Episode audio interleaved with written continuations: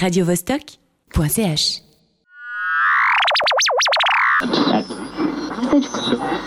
The Orby has nothing to fear. Baronian Her Fashions Estonia, Azaruta 65 y otros en Mi Mejor Amigo, este domingo solo por Univisión.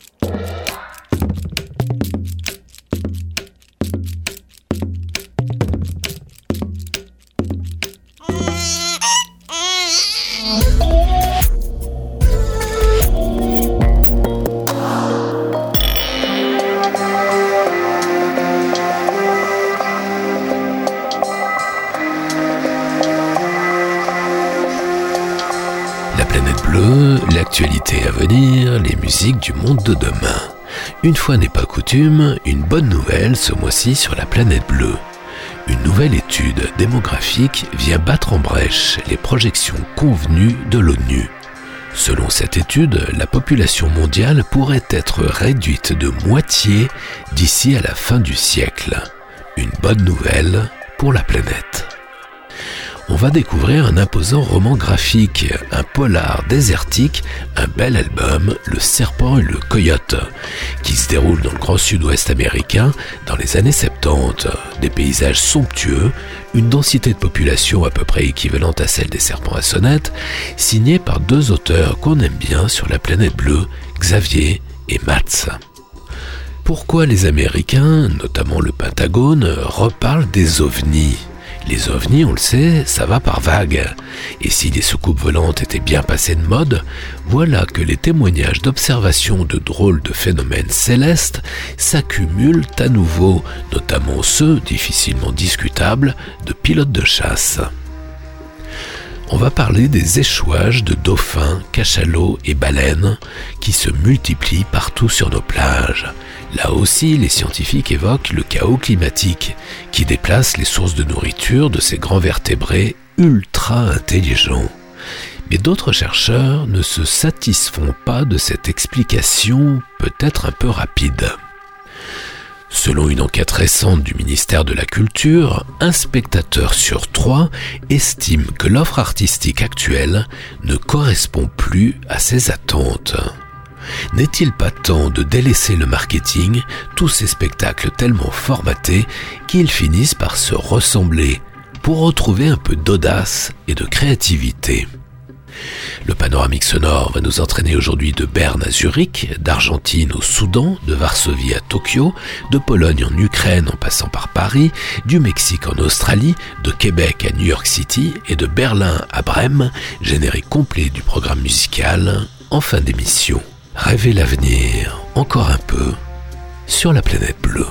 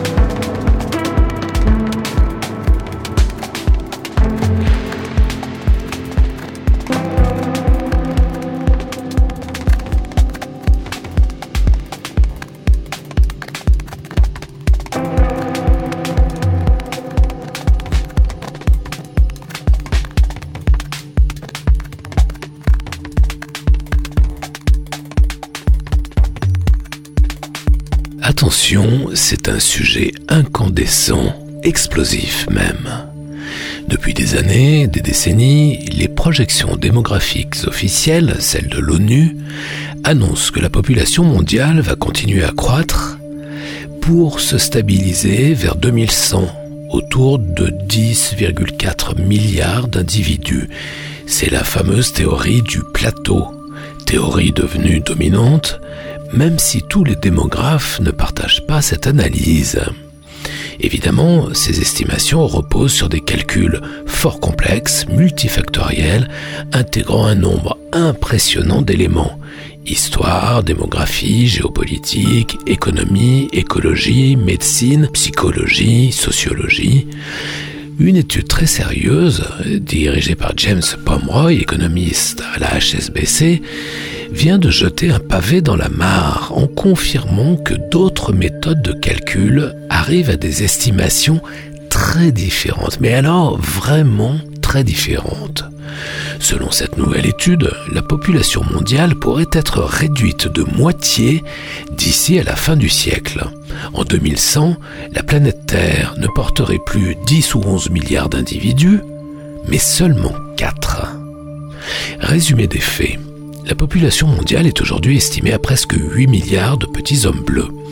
Selon les statistiques démographiques des Nations Unies, la population diminue dans les pays riches, Europe, Amérique du Nord, Japon, mais continue à croître de façon fulgurante dans les pays pauvres, en Inde et en Afrique.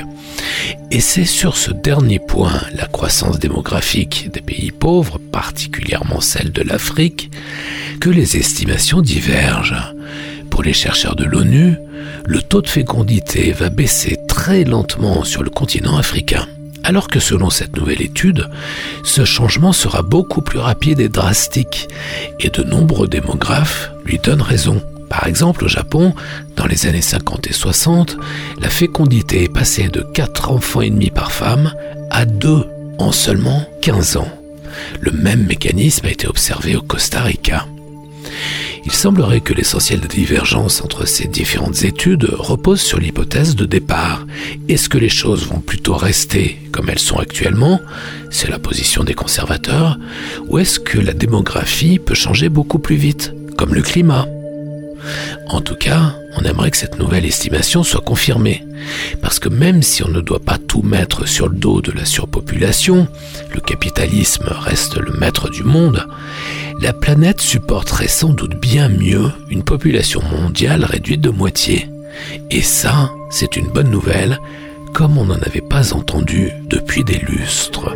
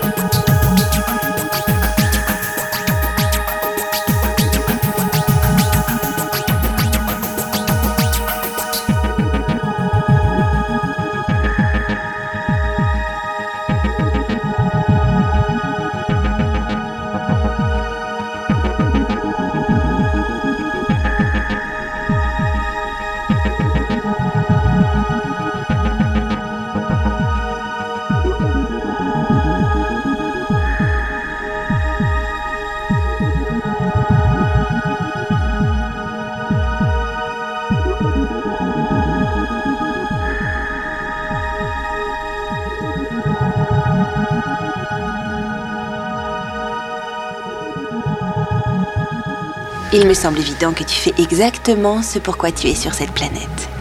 Tu exploites le don que tu as reçu, et ça, c'est attirant. Attends, laisse-moi résumer. Quand tu m'as rencontré, tu m'as trouvé pénible. C'est Ensuite, tu as lu mon travail. Et tu m'as trouvé moins pénible, euh, voire attirant. Dans les grandes C'est le genre de déclaration dont tous les écrivains rêvent et qui malheureusement n'arrive jamais. Je pourrais faire de grandes choses avec toi, C'est comme ça que moi je laisse ma trace dans ce monde. Et si tu me fais confiance, je pourrais t'aider à laisser la tienne.「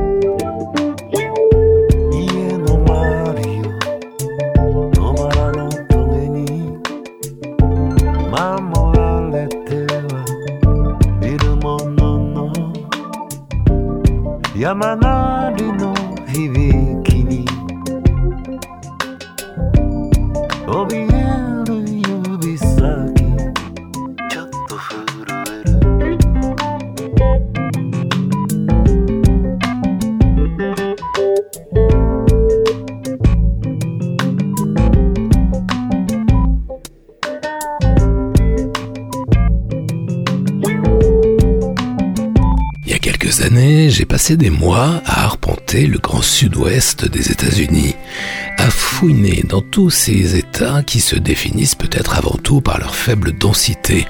L'Utah, l'Arizona, le Nevada, le Colorado et bien sûr le Nouveau-Mexique. À écouter le désert, à m'imprégner de ces espaces arides et immenses, au point que ces pays sont devenus à l'époque mon second chez moi quelle ne fut pas ma surprise il y a quelques jours de découvrir une nouvelle BD qui arpente les mêmes états du Grand Sud-Ouest avec une telle précision que j'ai reconnu des bleds paumés où je suis passé, des canyons, des routes, des virages même. On sent que les repérages auxquels se sont livrés les deux créateurs pour la conception de cet album n'ont pas été faits depuis Bruxelles ou Paris. Cette nouvelle BD s'appelle Le serpent et le coyote. C'est l'œuvre d'un duo dont on a déjà parlé ici sur la planète bleue, Xavier et Mats. Philippe Xavier, dessinateur à caractère, globetrotter précoce. À l'âge de 18 ans, il étudie la pub en Argentine et devient graphiste au Chili. À 22 ans, il s'installe aux États-Unis et collabore, excusez du peu, à Heavy Metal. En 2017, il crée avec Mats la série remarquable Tango, polar sud-américain, western contemporain. Le premier tome de Tango ne se satisfaisait pas de décors sublimes dans la cordillère, il renfermait quelques perles du genre moyen de gens au kilomètre carré, de cons et nuisibles. C'est mécanique. Mats, scénariste concis donc, prolifique, mais précis, brillant, une écriture ciselée, sans gras. Plusieurs de ses scénarios ont été portés à l'écran à Hollywood. Tous deux signent donc ce nouvel album imposant Le Serpent et le Coyote. Pas une historiette en 46 pages, non non, un one-shot de 140 pages dans la prestigieuse collection signée justement au Lombard. Un polar désertique qui se déroule dans tous les pays précédemment cités, Utah, Arizona, Nevada, Colorado et Nouveau-Mexique. Le serpent et le coyote raconte la longue dérive d'un sombre témoin dans un sombre procès dans les années 70, dans le cadre du programme de protection des témoins lancé par le FBI à la fin des années 60 pour lutter contre le crime organisé. Ce témoin clé, mais plutôt jeune, n'a pour seule compagnie qu'un chien blessé qu'il a recueilli près de Mexican Hat, un bled que j'adore où j'ai vécu plusieurs fois, 31 habitants au sud de l'Utah.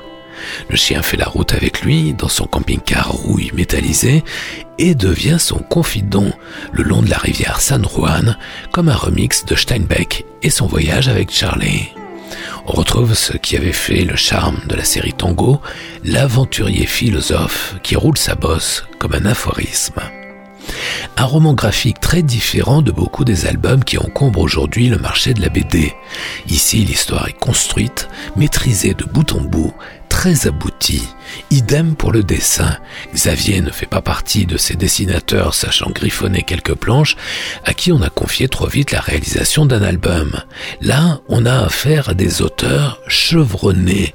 Leur exigence et leur ambition sont nourrissantes. Même si on regrette que la mise en couleur du serpent et du coyote soit bien peu convaincante. L'écriture est libre, non conventionnelle. En commençant le dessin et l'écriture de ce road trip, les auteurs ne savaient pas encore où ils allaient. Ça se sent et en termes de créativité, c'est bien. C'est tellement mieux que tous ces ouvrages à peine entamés où les auteurs savent déjà où ils vont. Pas encore partis mais déjà arrivés. Un peu triste, non? Là, on part les yeux plantés sur la ligne d'horizon. Une longue et belle balade aventureuse à travers les profondeurs de l'Ouest américain.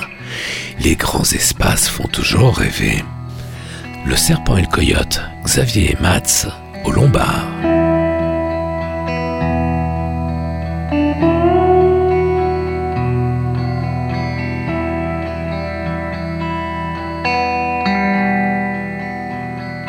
Radio Vostok.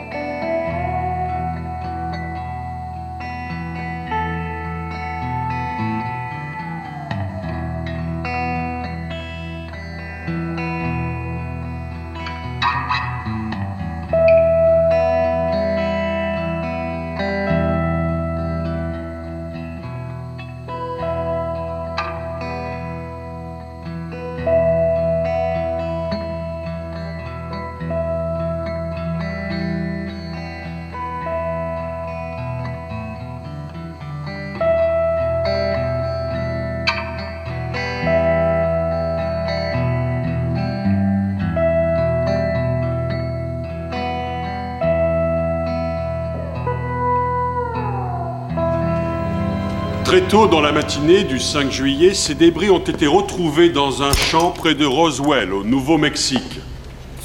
Des rapports précédents ont affirmé que ces débris étaient en fait l'épave d'une soucoupe volante. Je crains que nous ne soyons là aujourd'hui pour réfuter cette thèse, crever cet abcès et rétablir la vérité. Ceci, chers messieurs, est un ballon météo.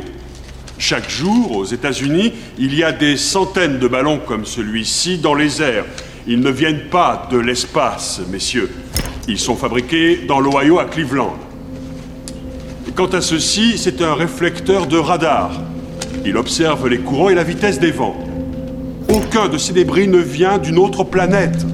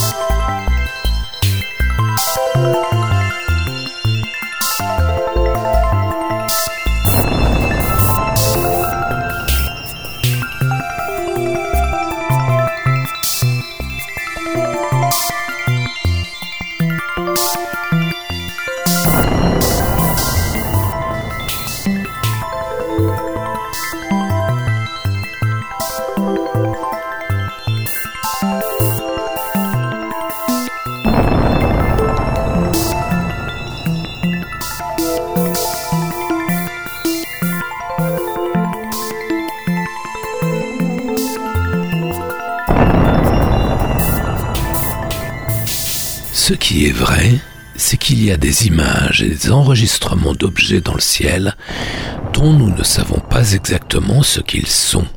Nous n'arrivons pas à expliquer la façon dont ils se déplacent, leur trajectoire. À votre avis, qui a fait cette déclaration il y a à peine plus d'un an sur CBS Oui, c'est Barack Obama. 15 ans auparavant, alors qu'il s'apprête à tenir un discours, le futur président Jimmy Carter avoue que lui et les personnes qui l'entourent ont vu dans le ciel une lumière au comportement bizarre.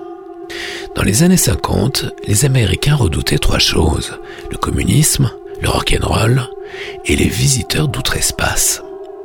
Il y a deux ans, le département de la défense US créait une task force sur le sujet des phénomènes aérospatiaux non identifiés.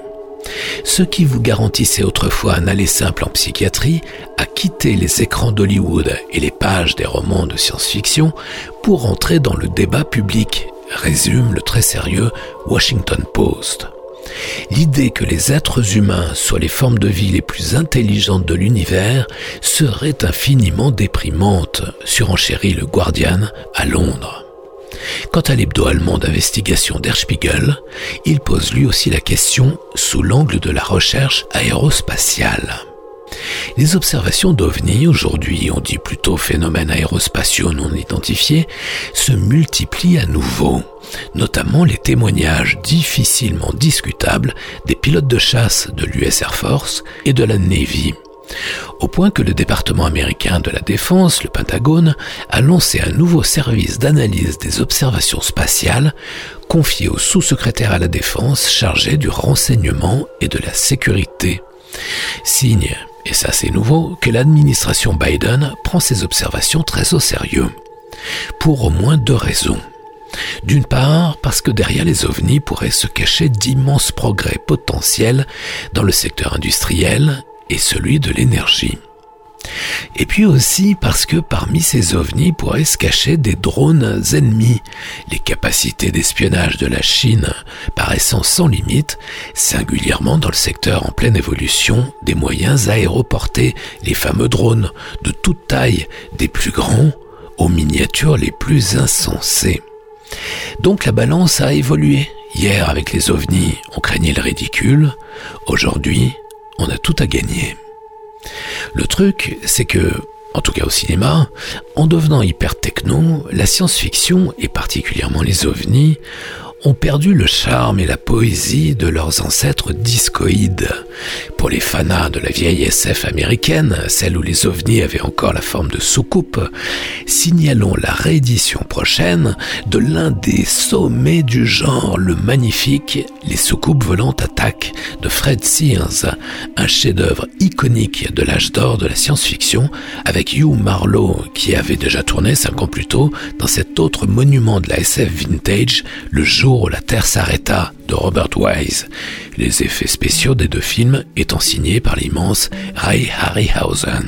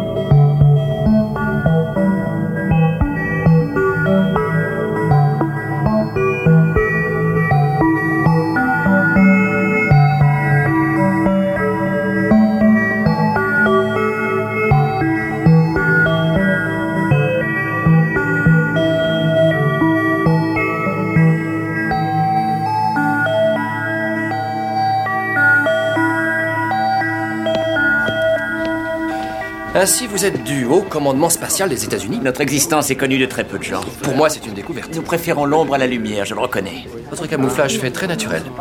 On me l'a déjà dit, Sam. Que puis-je faire pour vous, Bob? En un mot commençant En un mot. Nous voudrions que la Maison-Blanche porte un peu plus d'intérêt aux objets volants non identifiés. J'aimerais que vous montriez au président plusieurs informations que nous avons rassemblées sur de probables contacts extraterrestres. Je ne peux pas faire ça. À 6h35 heure locale ce matin même, le trafic aérien d'Honolulu a repéré la présence d'un objet volant non identifié faisant route au-dessus du Pacifique en direction de la Californie. Les chasseurs de l'Air Force sont restés sur zone pendant plusieurs heures et n'ont pas été en mesure d'établir de contact visuel. De telles choses se produisent et demeurent inexpliquées. Vous ne croyez pas que cela mérite d'être signalé au président?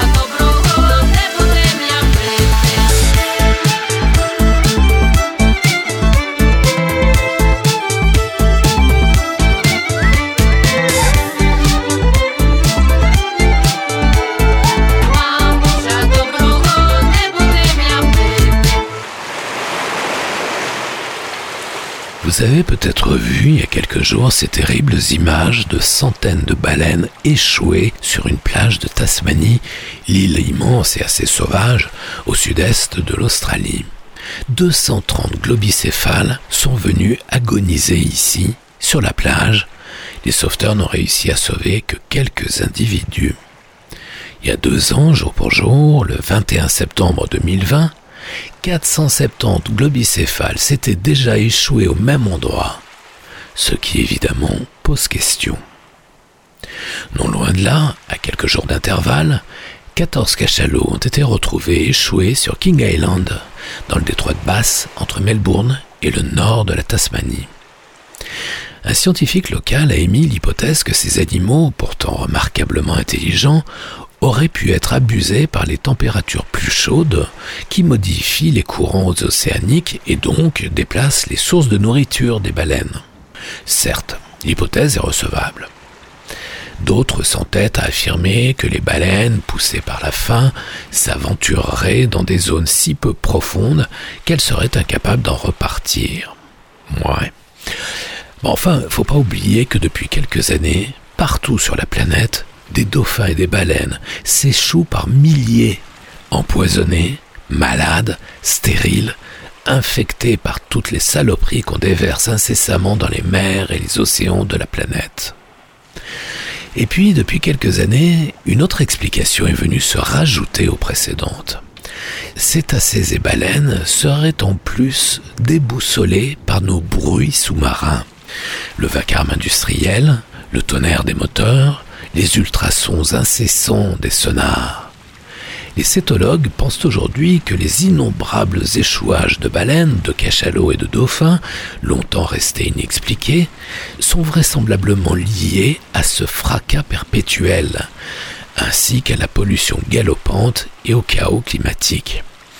N'en déplaise aux climato-sceptiques, oui oui, il y en a encore, et à tous les conservateurs, les échouages à répétition de baleines, de cachalots et de dauphins semblent bien être l'œuvre des humains.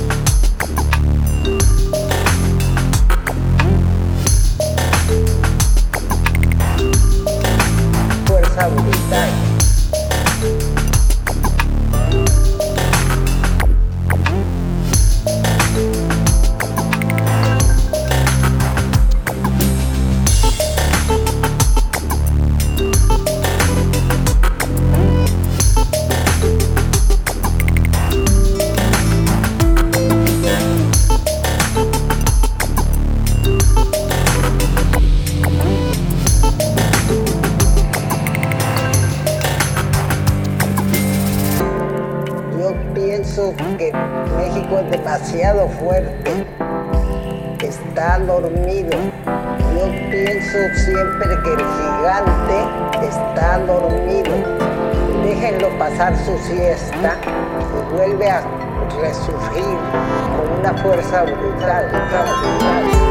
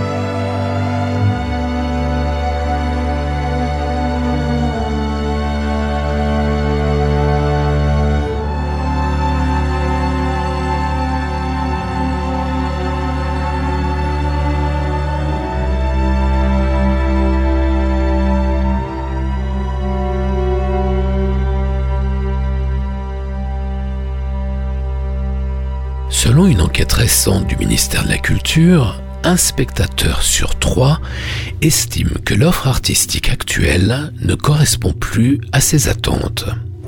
Les théâtres, les salles de concert, les cinémas se vident. Toute la profession est inquiète, aux aguets. Bien sûr, le Covid est passé par là et a laissé des traces. Mais enfin, peut-être qu'on pourrait pousser l'analyse 3 cm plus loin, non? Qu'en pensez-vous? Lors de la dernière tournée des Vénérables Stones, que j'adore, hein, il fallait débourser 500 euros pour être correctement placé. Plus grave, le grand Nils Fram est parfois sifflé pendant ses propres concerts, intimistes et expérimentaux, dès que le pied de caisse cesse de marteler le tempo le plus binaire, celui qui fait danser les gens. Consternant. Dans les salles de cinéma, seuls les blockbusters font encore des entrées. Le temps n'est-il pas venu d'inventer autre chose dans le monde du spectacle, comme ailleurs dans l'écologie, l'économie ou l'architecture? Le temps du paysage unique, de l'offre répétitive, n'a-t-il pas montré ses limites? L'époque ne réclame-t-elle pas autre chose que tous ces spectacles formatés de près, non pas à l'identique, mais avec quand même souvent une impression de déjà-vu, sinon de duplicata? Est-ce que le moment ne mériterait pas autre chose de plus surprenant.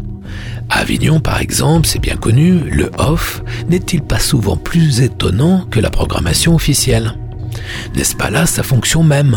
Offrir une place, même modeste, à de nouveaux talents, à de nouveaux concepts. On en parlait ici même le mois dernier, est-ce que la confusion entre création artistique et loisir n'a pas conduit le monde du spectacle dans une impasse, celle de la simple consommation de divertissement la culture, déjà passablement mise à mal par les réseaux, le serait encore un peu plus par nos attitudes de consommateurs. Certains professionnels aspirent à une véritable révolution culturelle. Amers, ils font le constat. Expositions, spectacles, concerts ont les mêmes formes depuis des dizaines d'années. Regardez par exemple le spectacle de Laurie Anderson intitulé Home of the Brave. On le trouve facilement sur le web. On peut d'ailleurs se demander pourquoi il n'a jamais été édité en Blu-ray, pas même en DVD. Il n'est pas impossible que vous trouviez ce concert filmé, comment dire, plutôt innovant, alors que ce spectacle a été donné et filmé dans le New Jersey en 1985, oui, il y a plus de 35 ans. Cherchez l'erreur.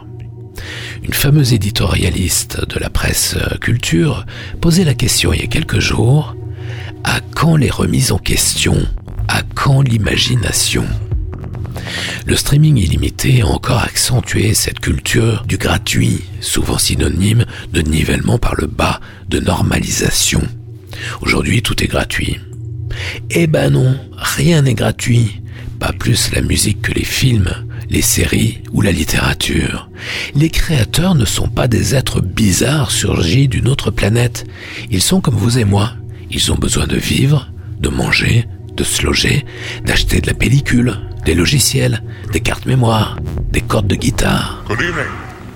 Welcome to Difficult Listening Hour.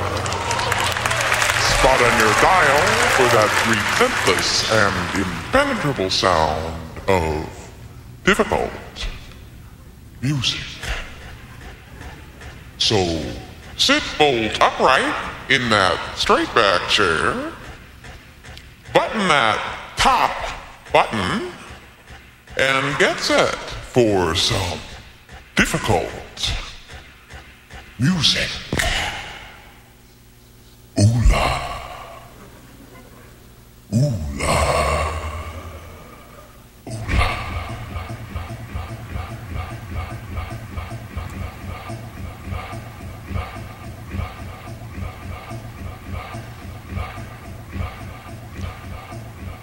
I came home today and I opened the door with my bare hands.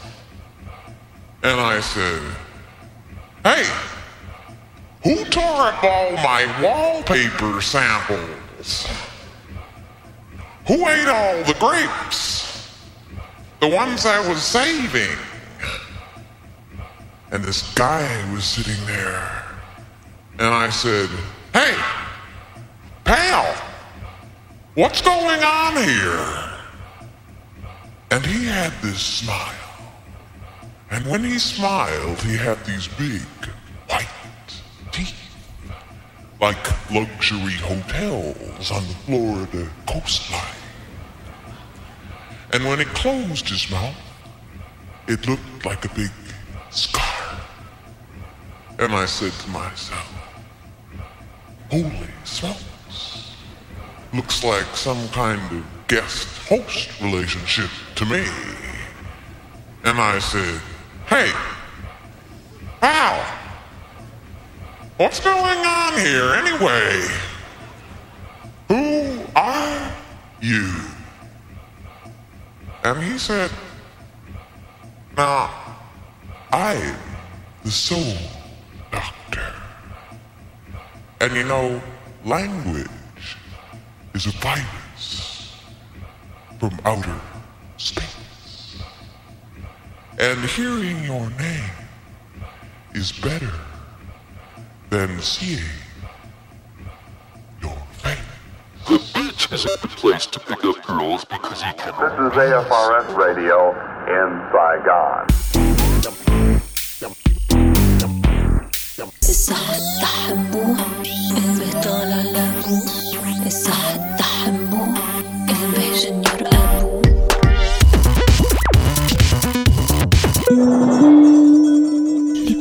de la planète, de la planète.